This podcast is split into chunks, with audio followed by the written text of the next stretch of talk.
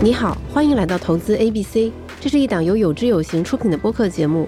接下来的每一期，我们会用短短二十分钟的时间，和常驻嘉宾陈鹏博士为你讲清楚投资中的一个基本概念，帮助你快速掌握投资中那些绕不开的知识，打好基础。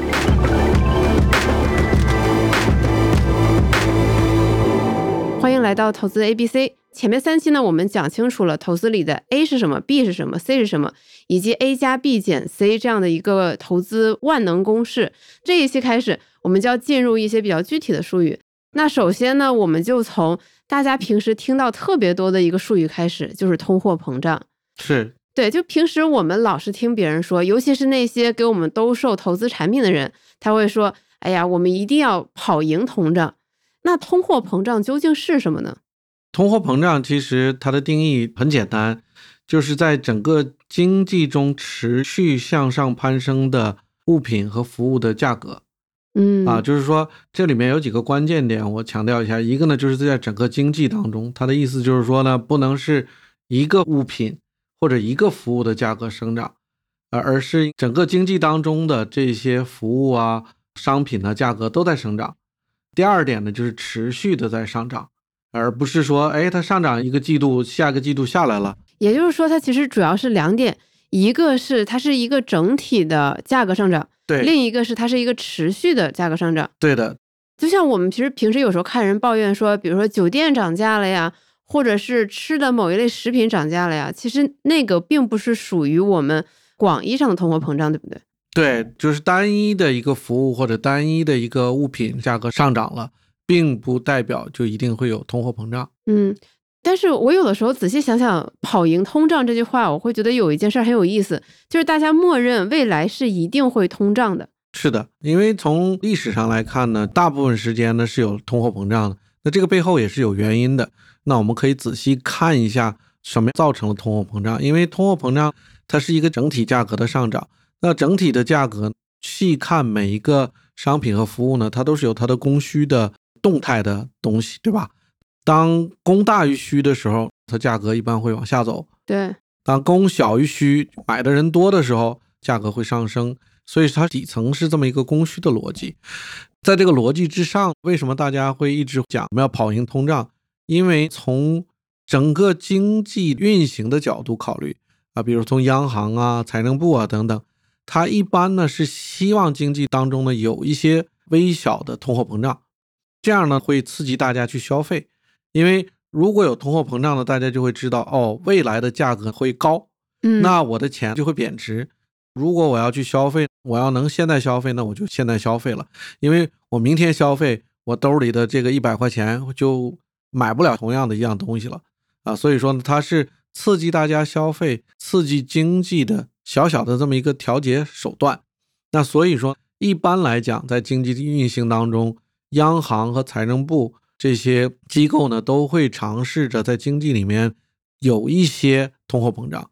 那他们怎么去调节呢？他可以去通过几个方式。一个呢，就是在经济系统里有多少钱，因为我们刚才讲了，价格是供需决定的。嗯，需求呢，实际上就是钱嘛。大家手里钱多了，需求就多嘛，价格可能就会上涨了。这是一个方案。另外一个呢，就是它可以通过利率去调整。实际上，利率呢，就是货币的价格。就是哎，我如果不花这个钱，我放在银行里，或者我投资在货币市场的基金里，大概能收到多少利息？那通过这个来调节大家对当前商品服务的需求啊，所以这是央行在做的。但是关键的呢，就是说我们历史上来看，会有一些通货膨胀。那基于一个很重要的原因呢，就是因为政府啊、央行啊，在经济系统中呢，会用他们能够。控制的手段放入一些通货膨胀，刺激消费，刺激经济，这个对经济是呃有正面的好处的啊。那陈博士，你看我这样理解对不对？就是我们都知道有通胀就有通缩嘛。对，通胀的意思就是这个商品的价格会逐渐上涨。对，那如果商品的价格会逐渐上涨，明天会比今天贵。对，那我们肯定会去囤积很多货物，我们就会去消费。对，那如果是通缩，商品的价格是在往下走。那我的钱比较值钱，那大家就会囤积货币，我们就不消费。是的，是这个道理。那如果我是一个对吧政权的掌舵人，我肯定希望大家多消费，对因为你消费了才会刺激这个经济发展，才会有人愿意去投产，愿意去生产，然后就循环起来了。对，但是又不能太高，因为太高的话呢，不确定性太高，老百姓可能就会囤积物资，嗯，尽量把钱换掉。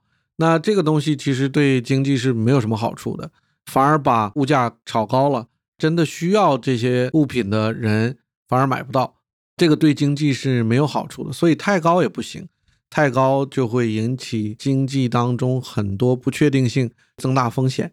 所以一般呢，他会用英文讲这个词儿叫 modest，温和通胀，温和的通胀。对对，对，那所以就是通缩肯定是不行，因为大家都把钱放在自己的钱袋子里不拿出来，对的，但是特别高的通胀也不行。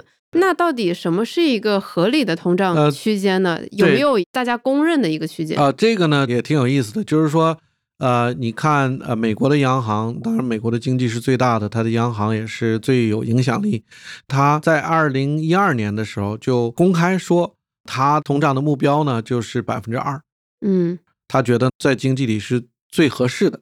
嗯当然，在美国的比较长期的历史回溯到一九二几年有数据，到现在接近一百年，甚至包括过去二十年、三十年，稍微一个长期的一个期限呢，你可以看到整体的通货膨胀率在海外来讲，大概是在百分之三左右。啊，所以说这个央行的控制的还是不错的，基本上在百分之二、百分之三呢，都算是大家能够接受的，对经济是一个正面影响的这么一个范围吧，我是这样看的。那通胀这个合理区间是很早之前大家就意识到说这个范围是 OK 的，还是说这个对于通胀的理解也会比如说走走弯路什么的？呃，因为经济和金融投资一样，它是一个实践的科学，它不是完全一个在实验室里能够控制的科学，有很多也是在实践当中摸索出来的。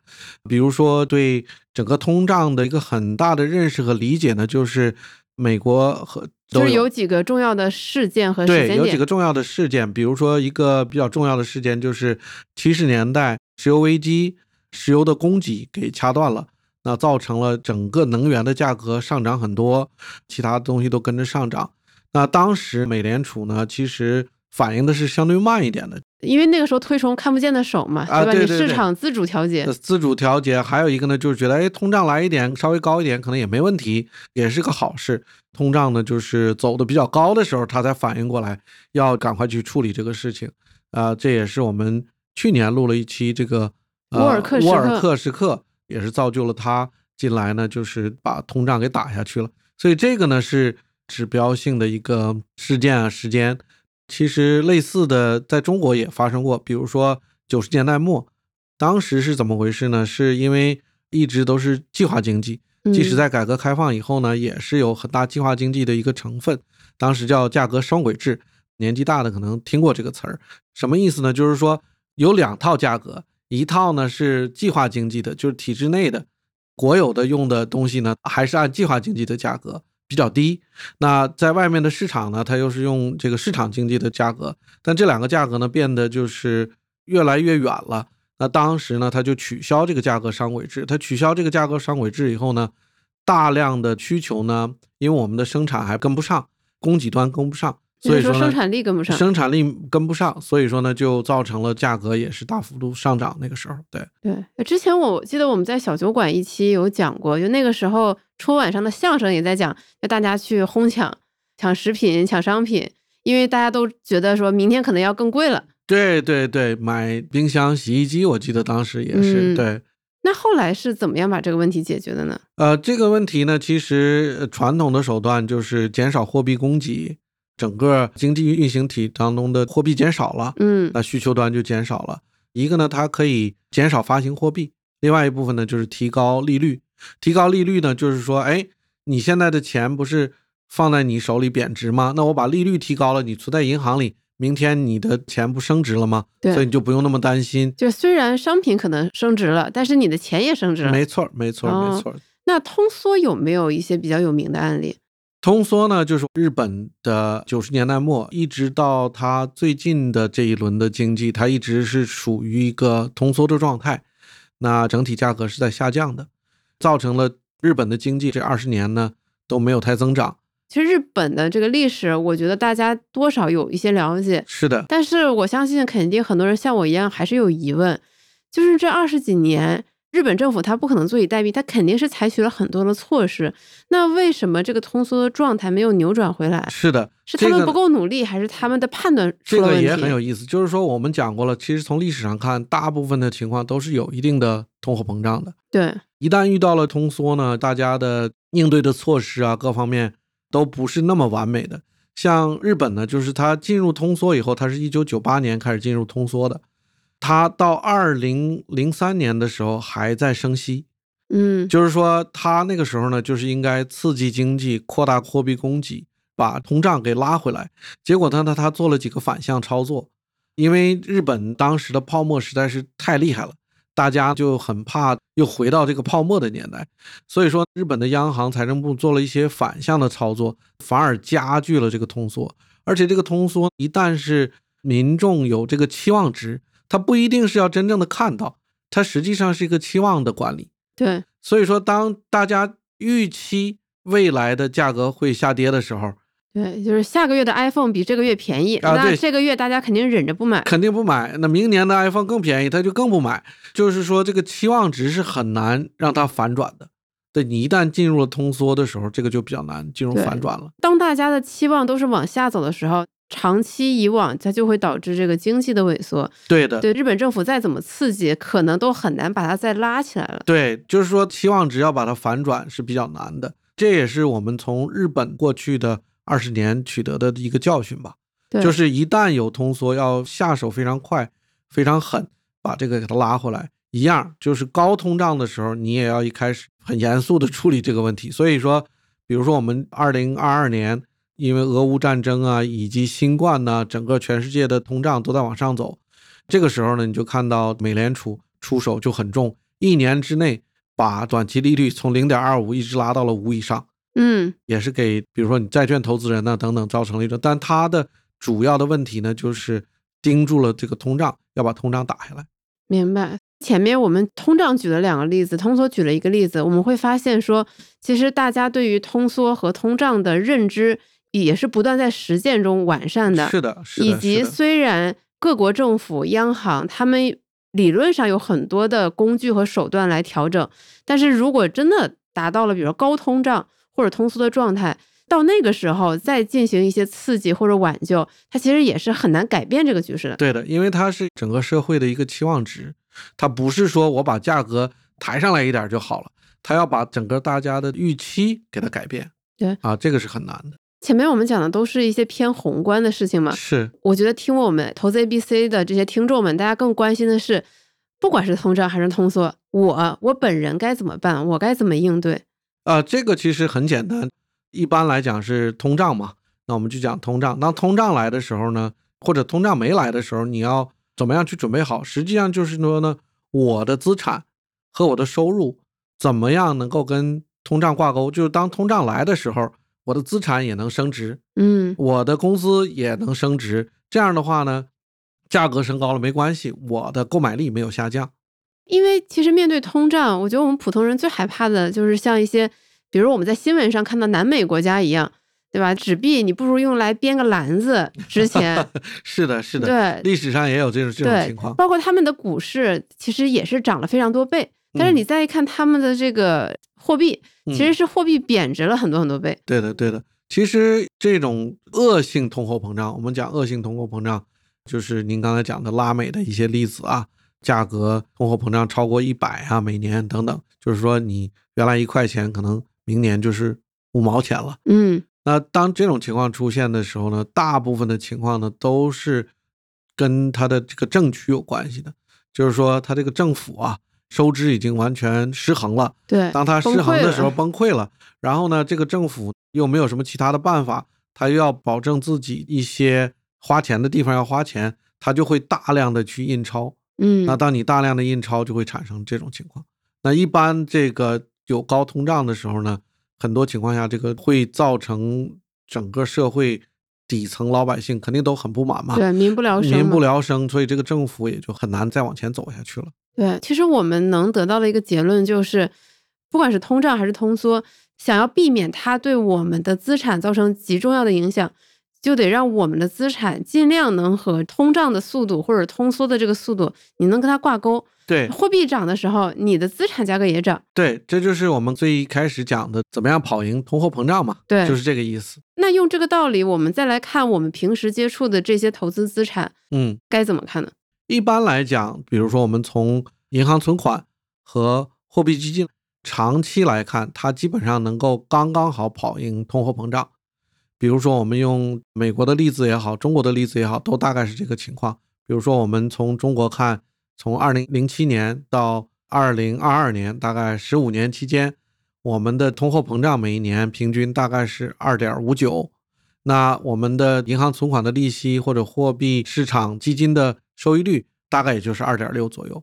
所以说呢，这就是我刚才讲的，在经济运行比较好的一个国家里面，它会保证你至少在银行里存的钱不会比通胀还低。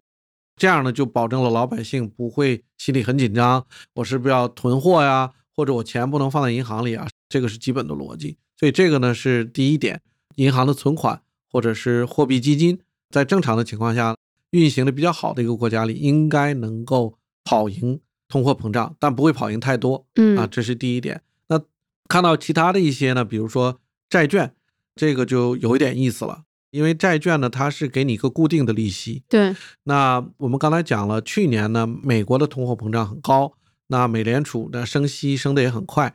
在这种情况下呢，如果你在它升息之前买了债券，那它升息以后或者通胀来了以后，你的债券实际上是贬值的。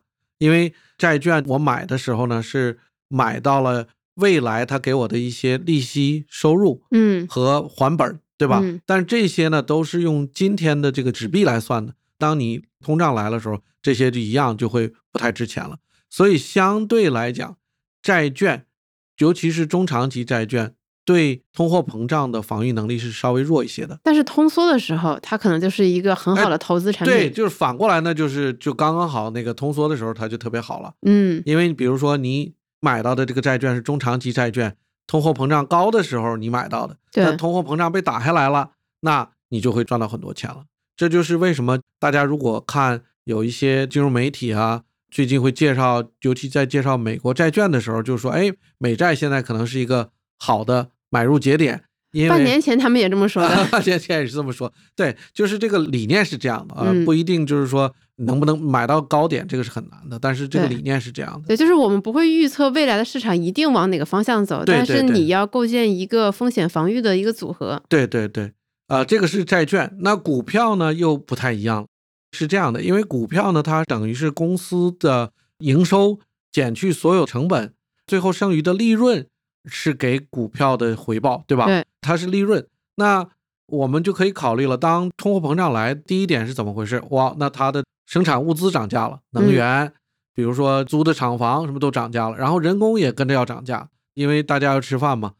那这样的话呢，它的利润就会降低。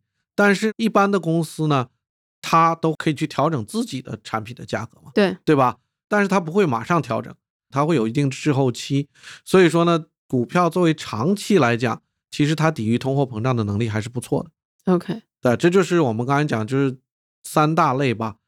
货币、债券和股票，然后我们再讲一讲呃其他的几种，比如说大宗商品。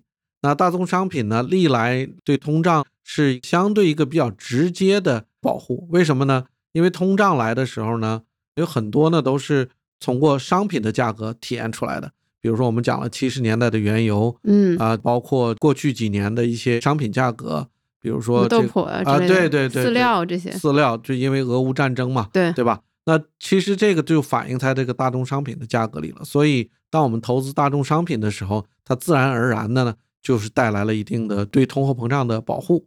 嗯，那还有一些对通货膨胀保护稍微好一点的呢，比如说黄金。对，大家一直以来的观念就是遇事不决买黄金。呃，但是呢，我们也要考虑到，如果我们考虑太多的对我们的资产有通货膨胀的保护的时候，比如像黄金呐、货币基金呐。像大宗商品啊等等这些呢，它的收益可能就不会很好啊，因为你过分强调保护通胀的时候呢，实际上是这些生产物资它并没有在经济当中加入很多附加值。嗯它的收益来源完完全全，比如说黄金，完完全全就是从这个黄金价格的波动来的。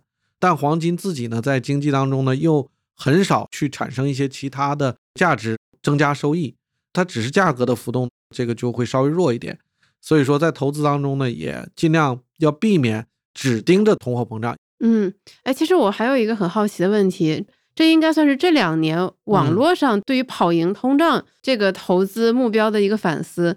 达到财务自由的一些人，他们嗯。会有另外一种论调，他们会说，其实我们平时天天说要跑赢通胀，对，也就是说，你的被动投资，你的收益水平大致要超过百分之三。对，但其实，如果你在生活中，你会发现，你最需要那些生活用品、嗯。食品，它的涨幅可能整体下来没有百分之三那么多。嗯，或者比百分之三高也有可能。呃，啊，对，但是他们的论调就是其实没有那么高，嗯嗯所以你不需要那么担忧通胀这个事情，不需要老是想着说我要是跑不赢通胀怎么办？其实你就安安心心生活就好了。你怎么看这种论调？这个呢，其实是呃不太一样的，就是因为呃您刚才提到了有一些可能财产比较多的朋友，他的消费的习惯呢，跟财富比较少的人他是不太一样的。他采购的物品和他的服务，就是他的菜篮子吧嗯，不一样。对，就是这个财富比较多的这个菜篮子，跟财富比较少的人的菜篮子其实它是不一样的。那这个菜篮子里面的东西不一样呢，它的价格的上涨也它受不一样通。胀通缩的呃影响不一样。对对对，所以说呢，其实要是更细分的话，如果我们要真正做好财富管理，刚才您讲的，我们是要看每个投资人他自己的菜篮子里是什么，对，他自己的体验是什么，要这样去看。因为为什么讲？刚才就咱们讲了，每个商品还不太一样。比如说，有的商品它自然而然就是会通胀，呃，或者是它会通缩。对，您刚才讲这个越来越便宜，比如说我们都知道电视机，嗯，对吧摩尔定律嘛，啊、对，以前买个电视机，我记得小时候可能要上大几千上万。上万，那当然要上万，又大又黑，对不对？对，现在的那个又一薄又两千就能漂亮买到很不错啊，的。对，很不错的好电视，然后又很清楚。那这个呢，就是它自然而然有个通缩，就是当科技赋能生产的又快又好，所以它这个自然有一个通缩。电脑也是这样，很多在科技领域的东西都是这样。但相反呢，比如说石油，我们知道它会越用越少，对，需求呢还一直在这里，所以说它石油的价格自然呢它就会往上走。嗯，那通胀对于不同年龄的人来说会有不一样的影响吗？呃，这个也会。我们刚才讲了，对投资人的影响呢，一部分呢是从他的菜篮子里产生的，就是说我消费的是什么东西，嗯，对吧？年轻人跟老年人就不太一样了。比如说老年人消费的偏多的医疗，对，但是医疗呢，在全世界范围内呢，相对它的价格增长趋势会高一点。那他可能相对消费的少一点，教育，嗯，对？吧？所以说菜篮子不一样，这个我们要看，这是第一点对老年人的影响。第二点呢，就是说，当我是老年人的时候，我们刚才讲了，很重要的跑赢通胀的一个方式呢，是我未来的工资怎么增长。对老年人来讲，他已经没有什么工资了，只有攒下来的钱，他的啊财富啊，退休金。那所以怎么样去管理这个退休金，就变成非常非常重要了。是，但对一个年轻的投资人来讲，管理退休金或者他刚开始存钱，在面对通胀的时候呢，他的工资能不能涨起来，比他的投资组合要关键的多。嗯，所以老年人就要更关注他的投资里面是不是多投一些能够跑赢通胀的资产。年轻人可能就会更轻松一点，更关注于他选的行业未来他的这个收入能够跟得上通货膨胀。嗯，而不是说百分之百关注他的这个投资的组合。对，所以就是年轻人他理应把大部分精力放在如何放大自己人力资本这个方面。那对的老年人你就需要非常认真的打理你的金融资产。没错儿，那今天这一期呢，其实我们收获还是蛮多的。比如说，第一个，随着经济的发展，通货膨胀是不可避免的产生的，对的，就这个是我们要认清的事实。第二个就是我们要认清究竟什么是通货膨胀，什么是通缩，对以及它究竟会带来什么样的影响。而且就是调整通胀和通缩的手段和工具也不是万能的。如果真的遇上了这些情况，应该怎么办？另外一点就是，当我们了解了什么是通胀和通缩，那我们再来看不同的投资类别，哪些是可以更好的抵御通胀，哪些是能够更好的克服通缩，以及你的财富等级不同，你的年龄阶段不同，通胀和通缩对你的影响也不一样，你要关注的重点也不一样。是的，那今天这一期呢，我们就非常彻底的了解了一下通胀。下一期开始呢，我们会再谈一些更具体的资产类别，我们会从短期债券开始。下一期见。谢谢谢谢于白。以上就是本期的全部内容。为了帮助你更好的理解，我们准备了逐字稿和图表供你参考，欢迎你下载有知有行的 APP 查看。同时，我们也非常欢迎你在小红书上和我们分享收听笔记，聊聊感受。记得有知有行和知行小酒馆这两个账号哦。我们每个月会选出三位幸运听友，送出投资第一课的实体书。当然，如果你在收听过程中有任何困惑，也非常欢迎在评论区留言和我们交流互动。如果听完这期节目你觉得有收获，别忘记分享给你身边的亲朋好友，以及千万记得要订阅我们的节目哦。我是雨白，每周一早上八点，投资 A B C 与你不见不散。